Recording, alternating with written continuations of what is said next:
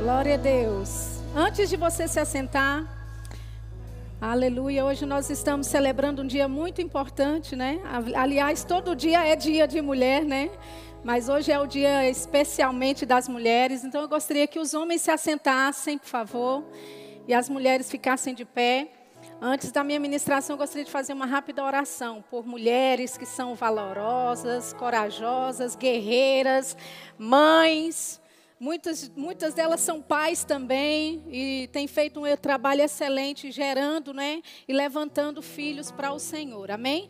Pai, nós te louvamos nessa manhã, nós te agradecemos e reconhecemos o valor que a mulher tem no nosso meio, na sociedade, no nosso tempo em que vivemos mulheres que são fortes, mulheres que são de oração, mulheres que sustentam seus lares em oração financeiramente, Pai, que encaminham seus filhos para o Senhor. Nós queremos abençoar todas as mulheres nesse dia, Pai. Por onde quer que elas estejam, seja qual for a área de atuação que elas operam, Senhor, nós abençoamos todas as mulheres, inclusive as missionárias que estão no campo, que estão fazendo a obra do Senhor, aquelas que estão nas, nas igrejas locais fazendo e cumprindo o teu chamado. Pai, nós abençoamos as mulheres, nós declaramos a bênção do Senhor sobre elas, nós declaramos em nome de Jesus a bênção do Senhor. Mulheres que estão sendo subjugadas pelo diabo, nós declaramos nesse dia, mulheres fortes, cheias do conhecimento da palavra, se levantando para um tempo como este e fazendo a diferença nessa geração, Pai. É o que nós pedimos e te oramos em nome de Jesus. Amém. Glória a Deus. Você pode se assentar. Bem, amados, nós estamos com uma série muito interessante, né? Muito importante, na verdade. Eu diria até que é um tempo propício de estarmos falando sobre essa questão de cronologia bíblica. E antes mesmo de eu começar na minha mensagem, na minha parte, pequena parte, que cabe a mim fazer durante esses dias, né, que estamos aqui, eu queria indicar alguns livros para você que tem, não é? Na verdade, um, uma, uma base muito boa e vai te ajudar ainda mais no estudo e no seu interesse né, para desenvolver a respeito desse tema cronologia bíblica, amém? Então, o primeiro que eu queria indicar para você é o Manual de Escatologia de Day, J. Dwight Pentecost. Ele é maravilhoso, esse livro. Na verdade, é um manual mesmo. De vez em quando, estudando sobre escatologia, a gente se refere para ele, vai dar uma olhada. É um livro maravilhoso. E eu fiquei sabendo que tem 20% de desconto hoje. Olha que bênção. Então, por favor, vá lá atrás na livraria e você pode se informar melhor a respeito dos valores, forma de pagamento. Não deixe de investir na sua vida, amém, irmãos? Nós temos também um livro maravilhoso, não é, do pastor Derek Walker. Né? O pastor Derek Walker é o pastor de Simon aqui. Quem, quem, quem conhece Simon? Imagina, o pastor de Simon. Então você já sabe que o negócio é bom, né?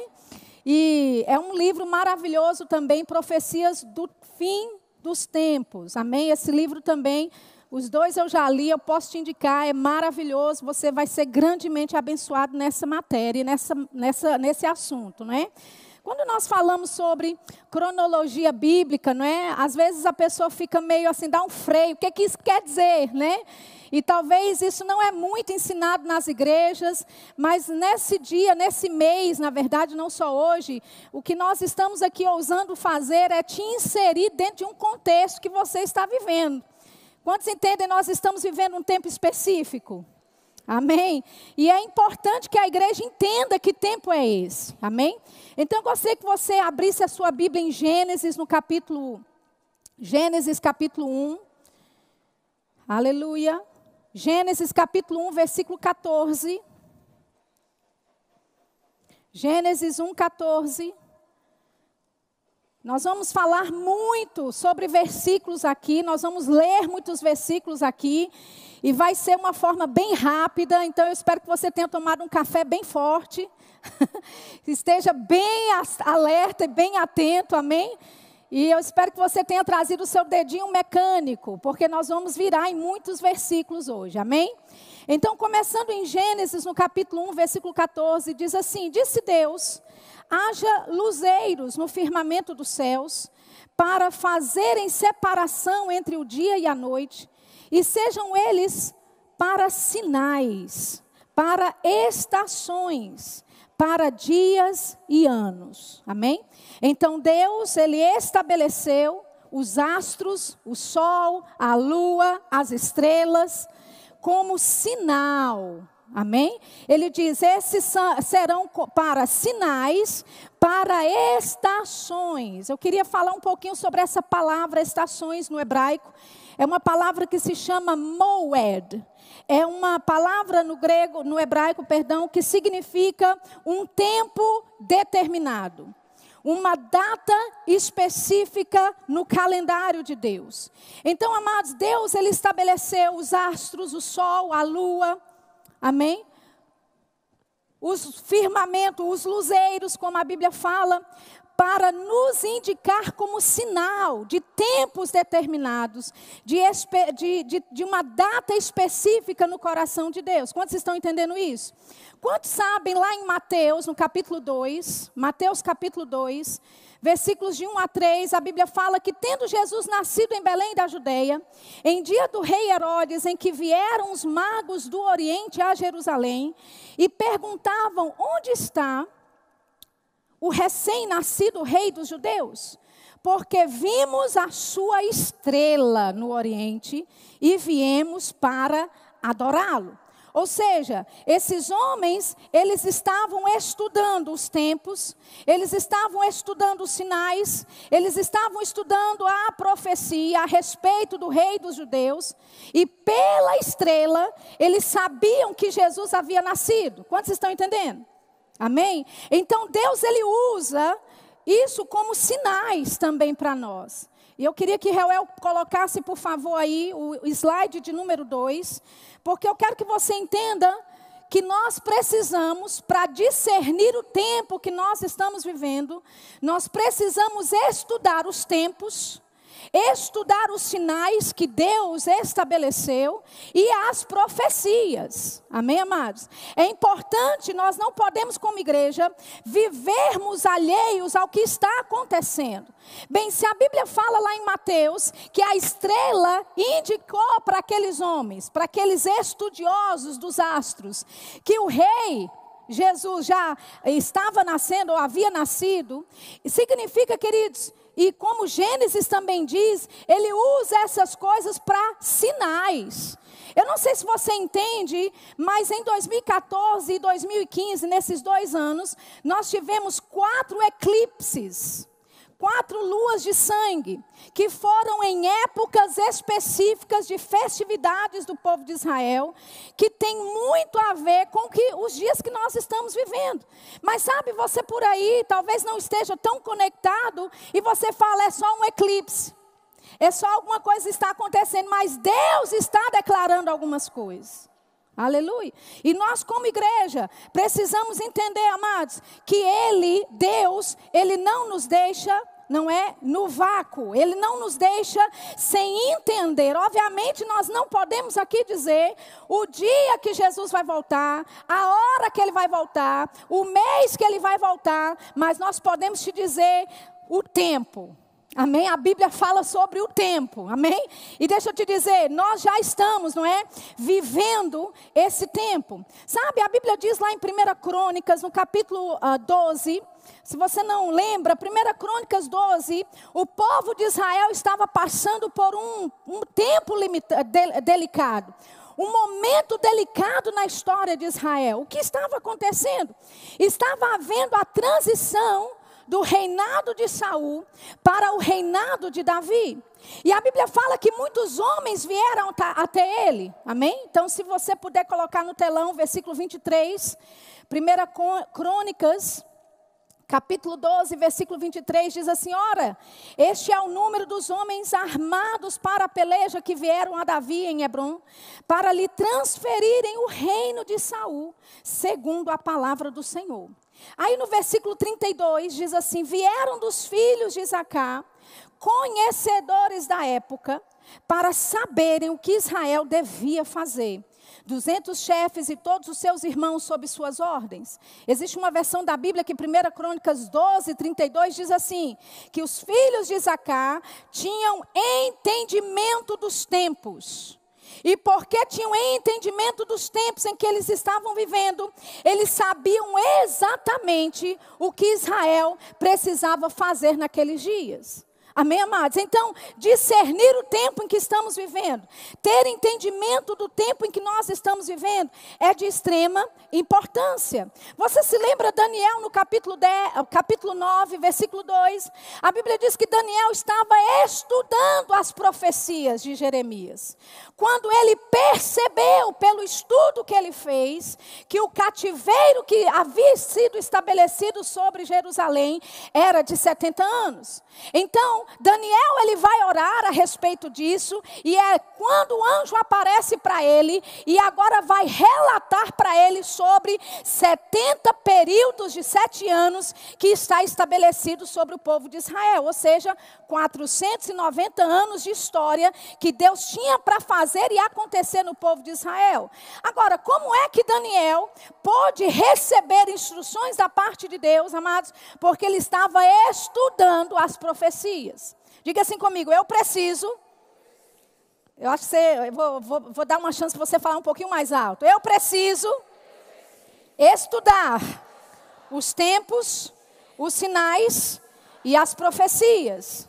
Amém, amados? Então, Daniel estava estudando as profecias. Quando ele foi buscar de Deus a respeito daquilo e orar pelo povo de Israel, então o anjo veio trazendo revelações para ele que ainda coisas ainda não aconteceram. Quantos estão entendendo?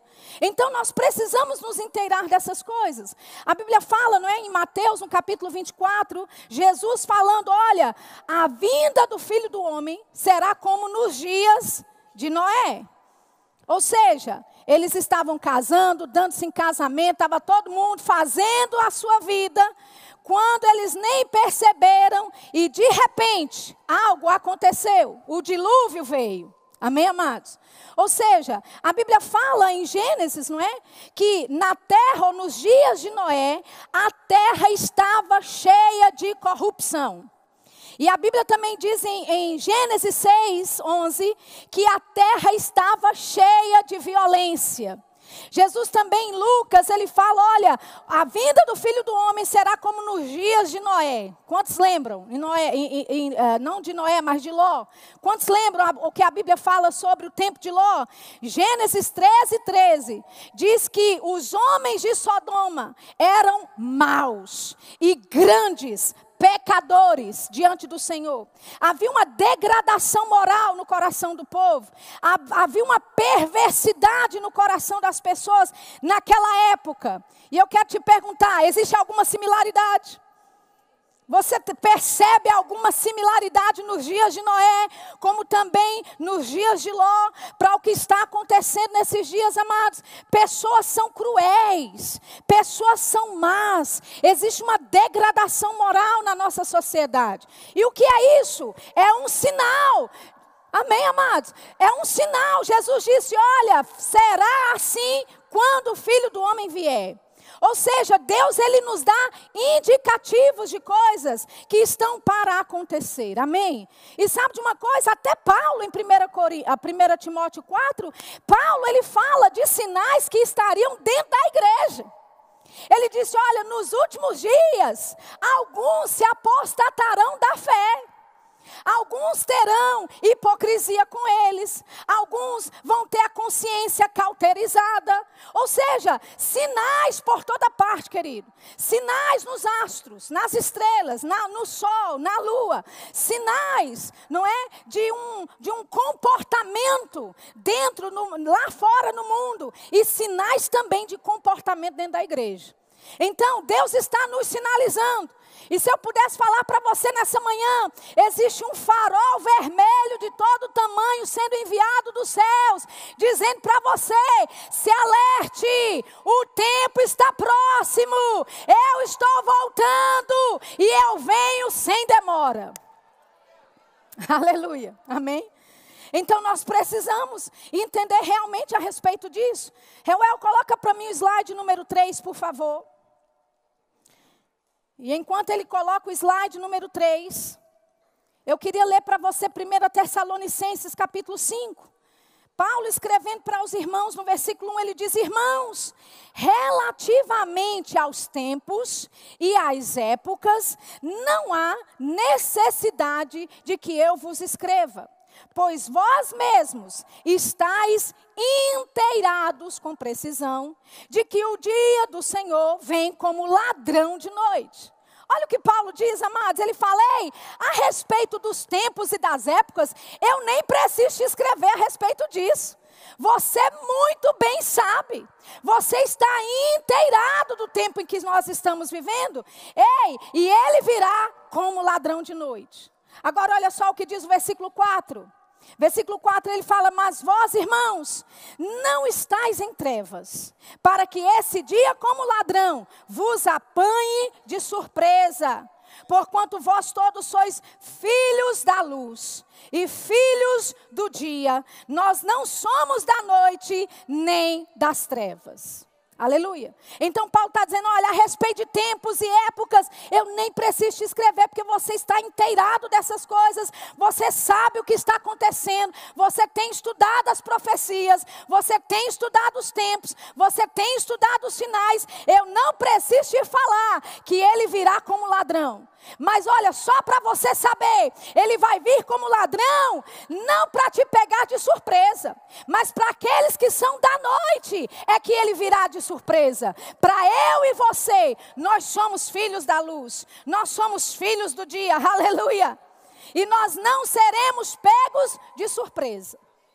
Amém? Aleluia. Agora voltando para o slide, por favor, que eu pedi, slide número 3. Olha só o que diz, a gente precisa falar, quando estamos falando sobre cronologia bíblica, nós precisamos falar sobre algo chamado dispensacionalismo, ou as dispensações, porque eu sei que dispensacionalismo é, é um palavrão, né, para falar quase, né, grande a palavra. Mas o que é isso? A palavra dispensações, eu sei que você já ouviu isso aqui na última aula, né, no, no nosso último momento aqui com o Marcos Honório Júnior, mas algumas coisas precisam ser repetidas para você ir pegando, amém?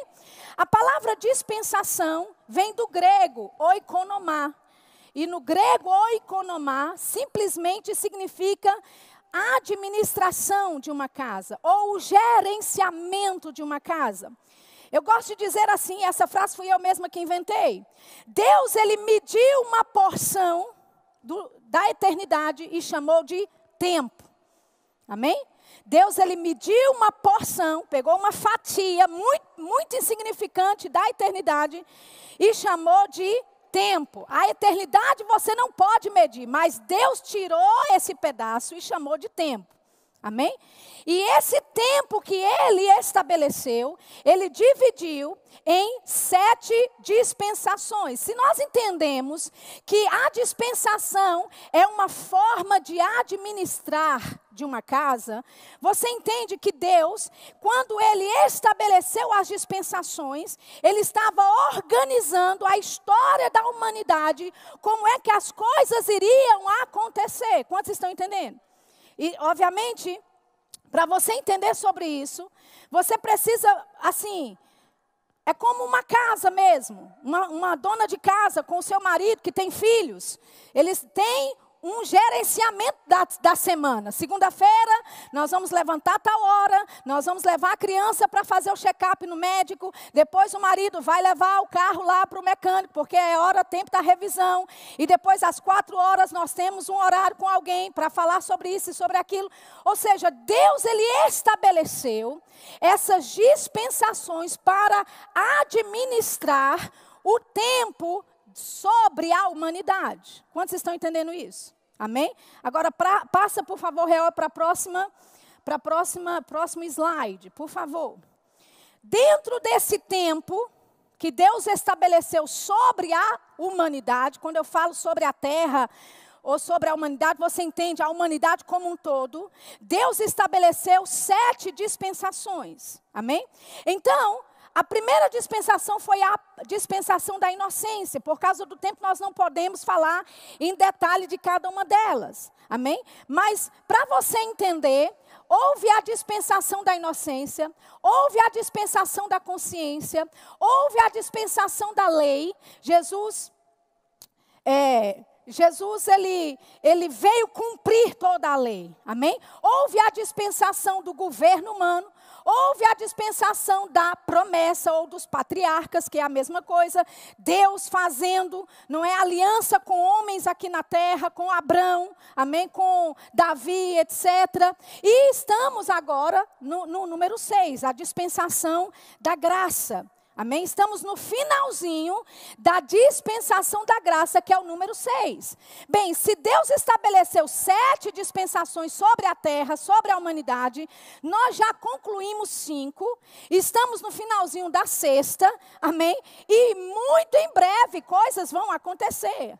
Amém? Ou seja, esse tempo sobre a humanidade que Deus estabeleceu, queridos, está para acabar e vai acabar a qualquer momento. Agora, entre a dispensação da graça, que é onde estamos, que é o finalzinho dela, para a dispensação do milênio, que é um período de mil anos, Jesus reinando aqui na terra, ele vindo, descendo com a sua igreja para reinar aqui, para ser juiz aqui na terra, nós vamos reinar juntamente com Ele aqui na terra, vamos governar as nações que estarão aqui na terra, mil anos de um reino de paz, de alegria, de justiça, aleluia. Não haverá sofrimento, não vai ter nenhum tipo de engano, amém. Satanás vai estar preso nesse período, mas o dia dele ainda vai chegar para um julgamento final. Mas entre esse período da graça aqui, e o milênio, para acontecer, existe um período de sete anos chamado de atribulação, que é um período que não cabe a nós como igreja. É uma, um tempo que está determinado para Deus, entre Deus e o povo de Israel. E é por isso que a igreja não passa por um período de tribulação sobre a terra, porque é uma história entre Deus e Israel. Né? E lá em Daniel 9 você pode ler melhor sobre isso. Amém? E já que não faz ideia, ou não faz história com a igreja, é por isso que nós não vamos passar por um período de tribulação. A Bíblia fala que Deus nos livra da ira vindoura. Aleluia. Então a igreja será arrebatada da terra antes da tribulação começar, antes do anticristo ser revelado. Amém? Então, só para você entender, nós estamos, não é, no finalzinho da sexta dispensação, que é a penúltima dispensação que Deus estabeleceu sobre a terra.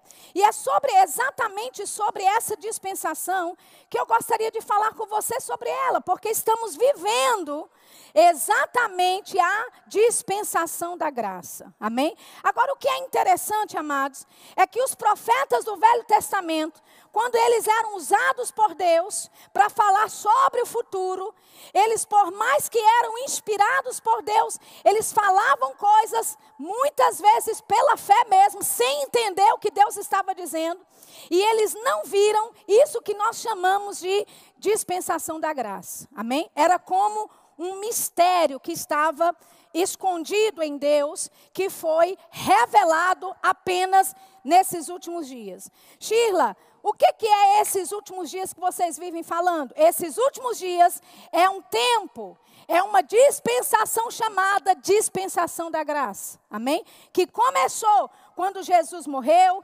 ressuscitou, delegou a sua autoridade para a igreja, a partir desse momento, nós começamos a viver a dispensação da graça. E estamos, não é, vivendo essa dispensação da graça, como nós chamamos. Passa, por favor, para o próximo, é, próximo slide. Nós estamos vivendo essa era do mistério. Então, só para você entender um pouquinho, os profetas do Velho Testamento, quando eles profetizavam, eles falavam sobre a primeira vinda, eles falavam sobre a segunda vinda, mas eles não viam aquilo que nós chamamos a era do mistério. Era como se as profecias para eles fossem simplesmente picos de montanhas, onde eles só viam de um ponto a outro. Mas Deus, a Bíblia fala, e nós vamos ler daqui a pouco, que Deus escondeu, Ele guardou esse mistério, essa era chamada era da igreja. Ou o mistério, não é? Da igreja. E por que, que ele fez isso? A Bíblia, na verdade, amados, uh, a Bíblia fala que Deus, Ele não faz nada sem antes comunicar. Amém? Aos seus santos profetas. Isso é verdade. Lá em Isaías 46, versículos 9 e 10, o Senhor diz assim: Olha, lembre das coisas passadas, lembre da antiguidade que eu sou Deus, não há outro nenhum igual a mim.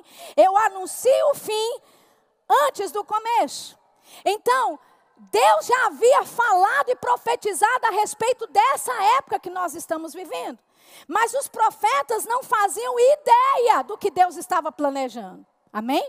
Então eles profetizavam, por exemplo, como Ezequiel, Deus dizendo: Eu vos darei um coração de carne, trocarei o coração de carne por um coração não é, de, de pedra. Vocês têm um coração de pedra agora, vocês não conseguem me obedecer. O meu estatuto não pode ser escrito no seu coração, mas naquele dia eu vos darei um espírito novo. Aleluia.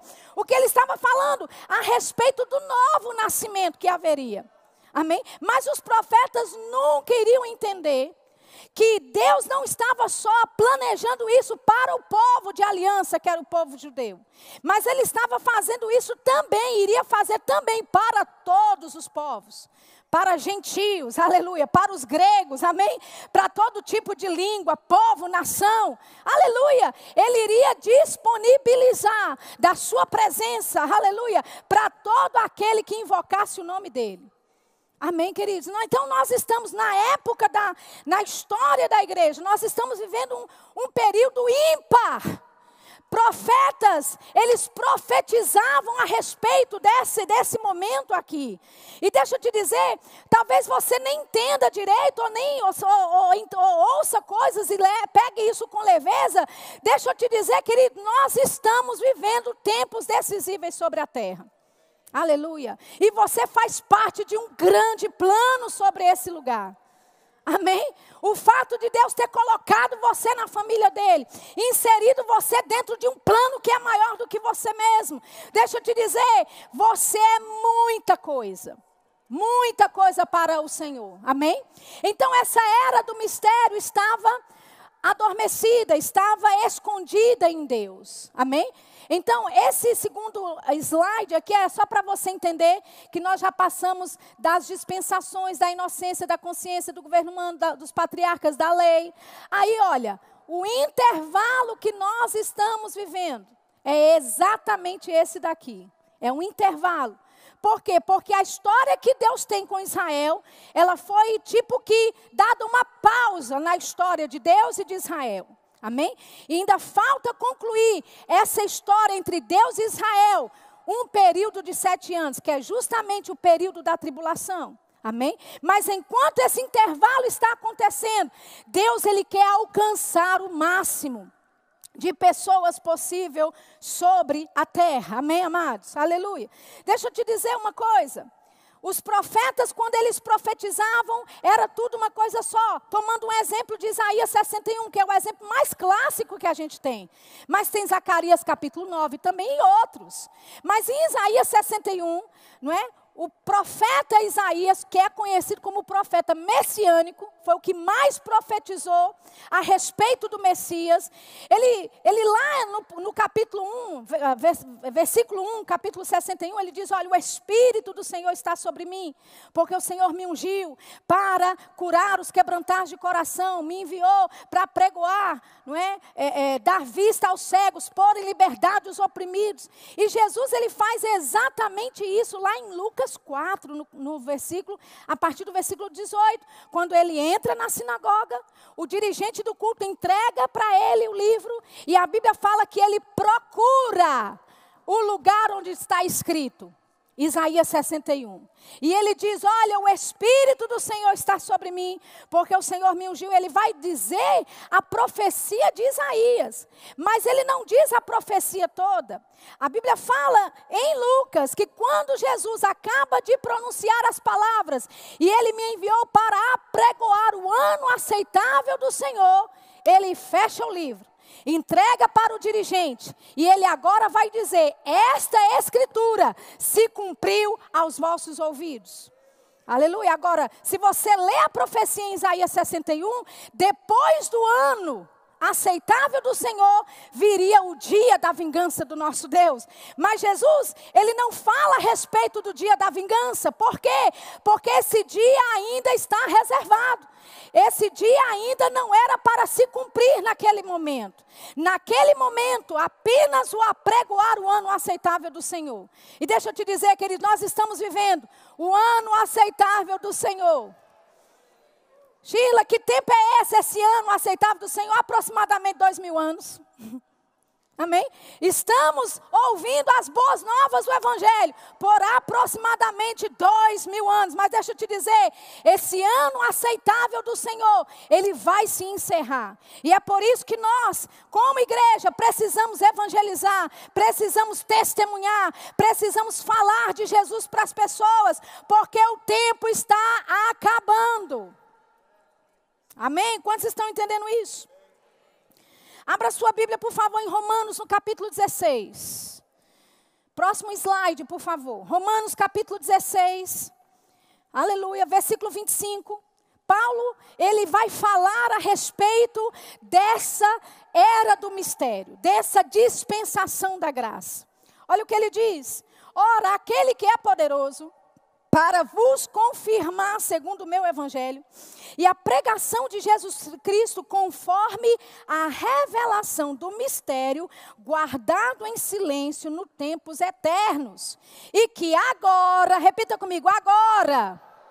Veja bem, Paulo está falando a respeito de um mistério que estava guardado em silêncio desde os tempos eternos, mas que agora foi revelado. Amém? Ele diz: se tornou manifesto e foi dado a conhecer por meio das escrituras proféticas, segundo o mandamento do Deus eterno, para a obediência da fé entre todas as nações, ao Deus único e sábio, seja dada a glória. Só Deus amém? Que é único e que é sábio. Deus, na sua sabedoria, querido, Ele reservou esse tempo chamado graça, esse tempo chamado era dispensação da graça. Ele guardou isso na sua sabedoria. A Bíblia fala que nem os príncipes, nem os principados nos céus, nem os poderes celestiais sabiam a respeito desse tempo. Deus sabe guardar segredo. Aleluia. Amém. E Ele sabe guardar muito bem. Aleluia. Olha só o que diz Efésios capítulo 3. Efésios capítulo 3, versículo 1: Por esta causa eu, Paulo, sou prisioneiro de Jesus Cristo por amor de vós, gentios, se é que tendes ouvido a respeito da dispensação da graça de Deus a mim confiada para vós outros. Olha o que Paulo está dizendo. Ei, existe uma dispensação da graça que foi determinada para vocês, e essa dispensação da graça foi confiada a mim. Quantos sabem, amados? Paulo, lá em Gálatas, ele fala: olha, assim como Deus confiou o apostolado aos judeus para Pedro, ele também confiou o apostolado aos gentios para mim, com a mesma eficácia, oh aleluia, com o mesmo com o mesmo comissionamento. Ou seja, assim como Deus levantou Pedro para os judeus, Deus levantou Paulo para os gentios. E ele diz: e essa dispensação da graça me foi confiada. E se é que vocês têm ouvido ultimamente a respeito disso, eu tenho pregado a respeito dessa revelação.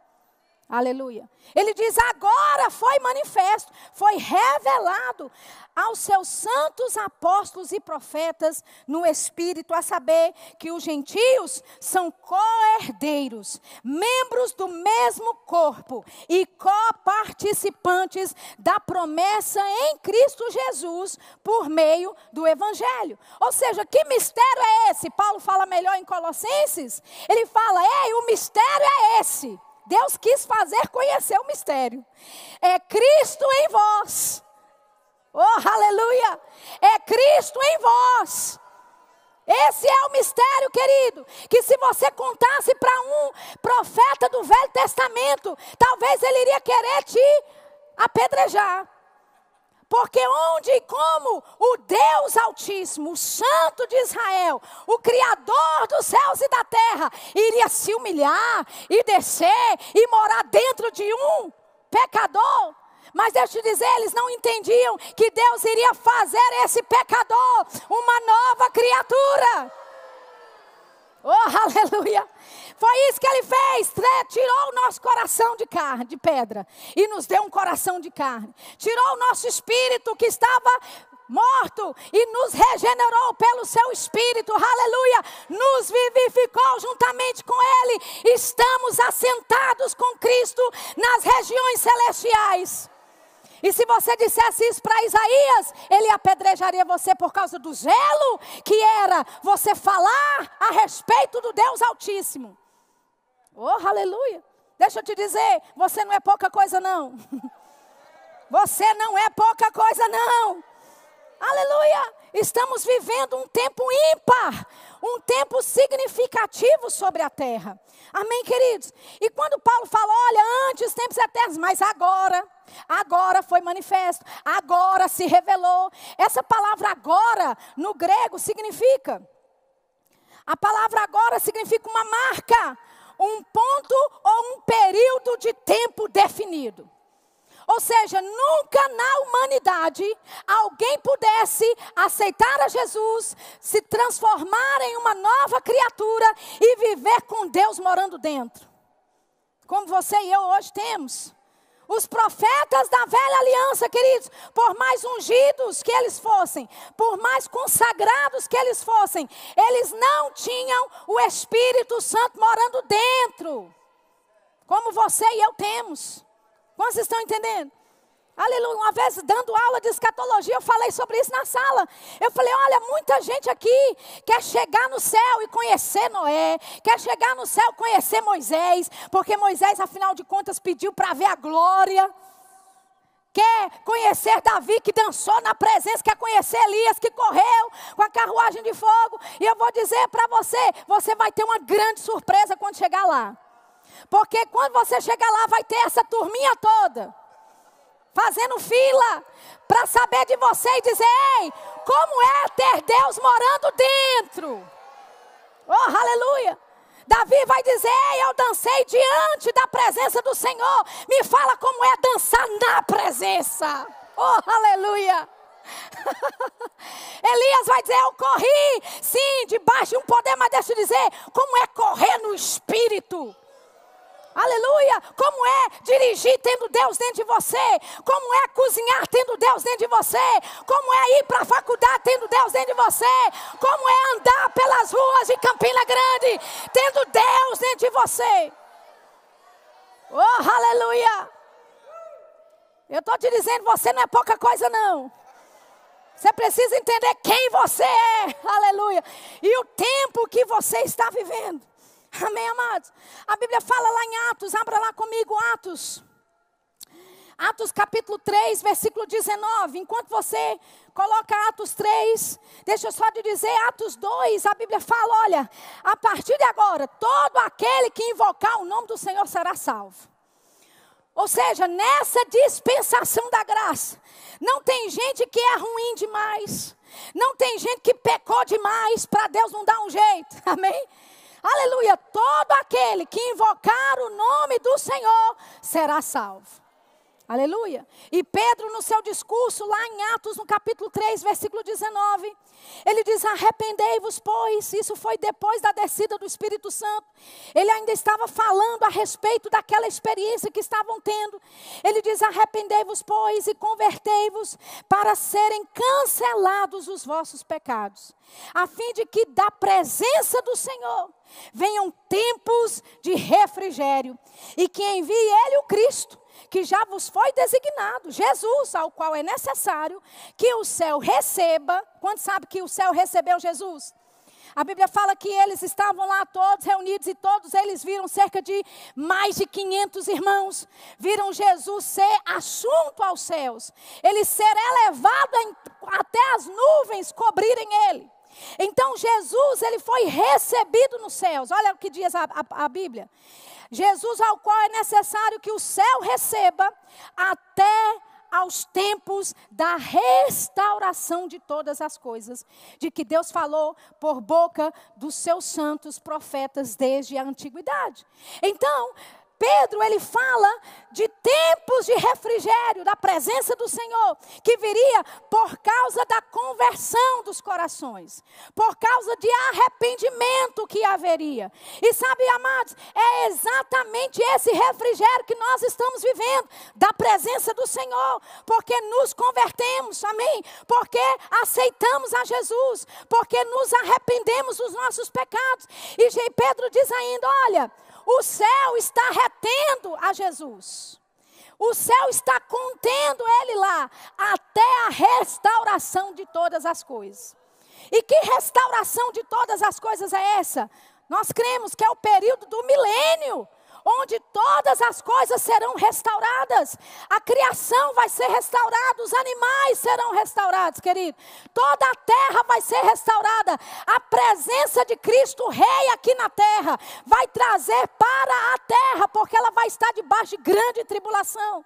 Mas sabe de uma coisa? Cristo vai restaurar a terra de volta.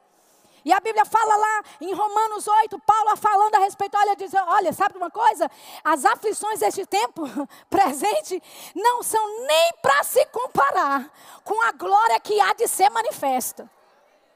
E ele diz mais lá, ele fala, olha, toda a criação geme e tem expectativa para a manifestação dos filhos de Deus. Oh, aleluia. Olha, até a natureza sabe que você tem um futuro glorioso. Aleluia. E ela tem expectativa desse momento. Amém? Mas veja bem, Pedro, voltando aqui para Atos, ele fala desses tempos de refrigério que viriam sobre nós por causa da, da presença do Senhor em nós. Amém? E é sobre isso justamente que eu quero falar, porque nós estamos vivendo tempos de refrigério, queridos. Eu tenho alguns minutos, mas eu não poderia, dentro de cronologia bíblica, deixar de atentar você para alguns detalhes. Eu queria falar só um pouquinho sobre o século passado. Nós estávamos aqui no acampamento e o irmão Mari Blackwelder, ele começou a falar sobre os últimos 50 anos. Amém? Então eu vou falar um pouquinho para você sobre o século passado. Em 1906, aproximadamente, de 1906 a 1910, nós tivemos o que a história chama de avivamento da Rua Azusa. Aleluia. Eu quero só inserir você para você saber que tempo é que você está vivendo, ok? Então me permita só um pouquinho viajar no tempo. Havia milagres que aconteciam na Rua Azusa, mas a ênfase da Rua Azusa foi o batismo no Espírito Santo. Pessoas é, chegavam lá, elas eram batizadas no Espírito Santo. Inclusive, Reinhard Bonk, ele foi influenciado por alguém que esteve na Rua Azusa, que influenciou o pai dele e, e, e de última hora chegou até ele. Amém? o avivamento da Rua Azusa tem até hoje dado resultados extraordinários. Aleluia. Em 1900, de 1947, mais ou menos, até 1958, os Estados Unidos viveu um período chamado avivamento de cura. Uh, William Braham, A.A. Uh, uh, Allen, Jack Cole, Catherine Kuhlman e outros grandes generais que se moviam em fé Deus começou a mover-se em fé naquele período, naqueles anos. Oral Roberts, ele foi o primeiro evangelista nos Estados Unidos a televisionar cultos de cura. E sabe, Deus ele estava fazendo o que, amados? Trazendo refrigério, aleluia, sobre a terra. Amém? Em 62, você ouviu a explicação de Mari Blackwelder aqui? O irmão Reagan tem essa visão a respeito de cachoeiras, ondas de cachoeiras e de água que se transformaram em pessoas, povos, línguas, nações, pessoas de todo tipo, sendo cheias do Espírito Santo. Aleluia. Esse mover aconteceu a partir de 1964. Amém? Nos anos 70, nos anos 80, aconteceu o que eles chamam de movimento da palavra da fé. Homens como Kenneth Copeland, como uh, Kenneth Hagan, como Frederick Price, como Keith Butler e outros, dentro dessa década, dos anos 80, mais especificamente, começaram a ensinar, foi o ensino da palavra, a revelação, a, a, o avivamento da palavra pregada da palavra ensinada. Foi nessa, nessas décadas de 70 e 80 que começou-se a ter um melhor entendimento a respeito da palavra da fé, a respeito da nossa aliança com Deus em Cristo Jesus, revelação das cartas paulinas, revelação a respeito da fé. Houve um reboliço nos anos 70, nos anos 80. E deixa eu te dizer, foi justamente no início dos anos 80 que Deus ele direciona um casal chamado Pastor Bud e Jen para irem para o rema, para receberem desse movimento da fé, que não é um movimento, deixa eu dizer, é um mover de Deus, que já começou e não vai parar. Aleluia. Pastor Bud recebeu um comissionamento da parte de Deus. Pegue essa palavra que você aprendeu e vá para o Brasil e ensine o meu povo a respeito de fé. E sabe, que ele foi dentro desse avivamento. Aleluia!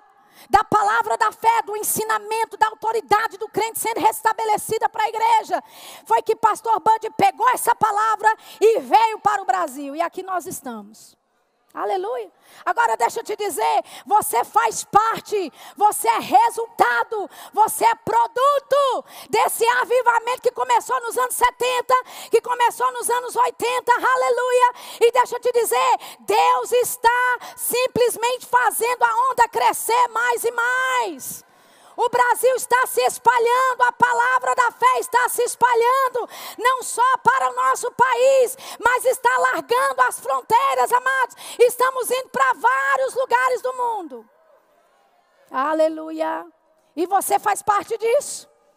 Amém? Agora, olha só o que diz lá em Tiago, no capítulo 5. Tiago, capítulo 5, versículo 7. Ele diz: Sede, pois, irmãos, pacientes até a vinda do Senhor. Eis que o lavrador aguarda com paciência o precioso fruto da terra, até receber as primeiras e as últimas chuvas. Amém? Quantos sabem que chuva é uma tipologia do Espírito Santo? Amém? Lá em Joel, no capítulo 2, Joel profetiza que as chuvas descerão.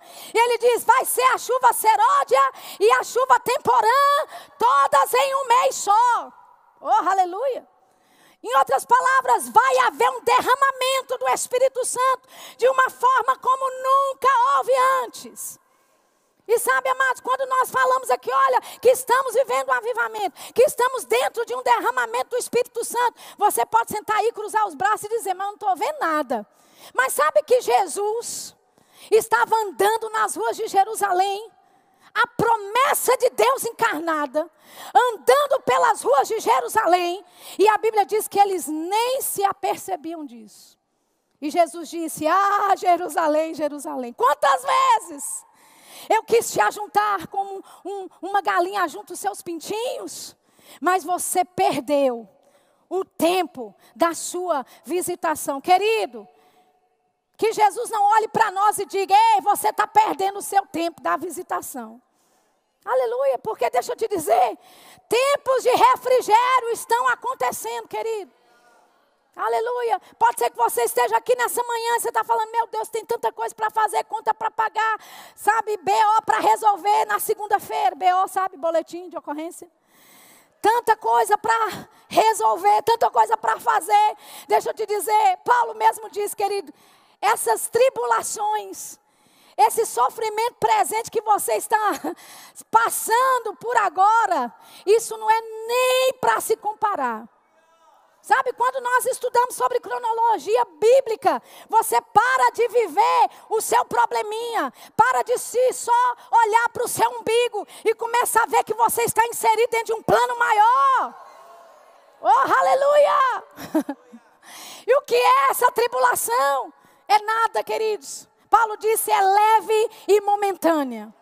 É leve e momentânea. E não é nem para se comparar com a glória que há de ser manifesta sobre a tua vida.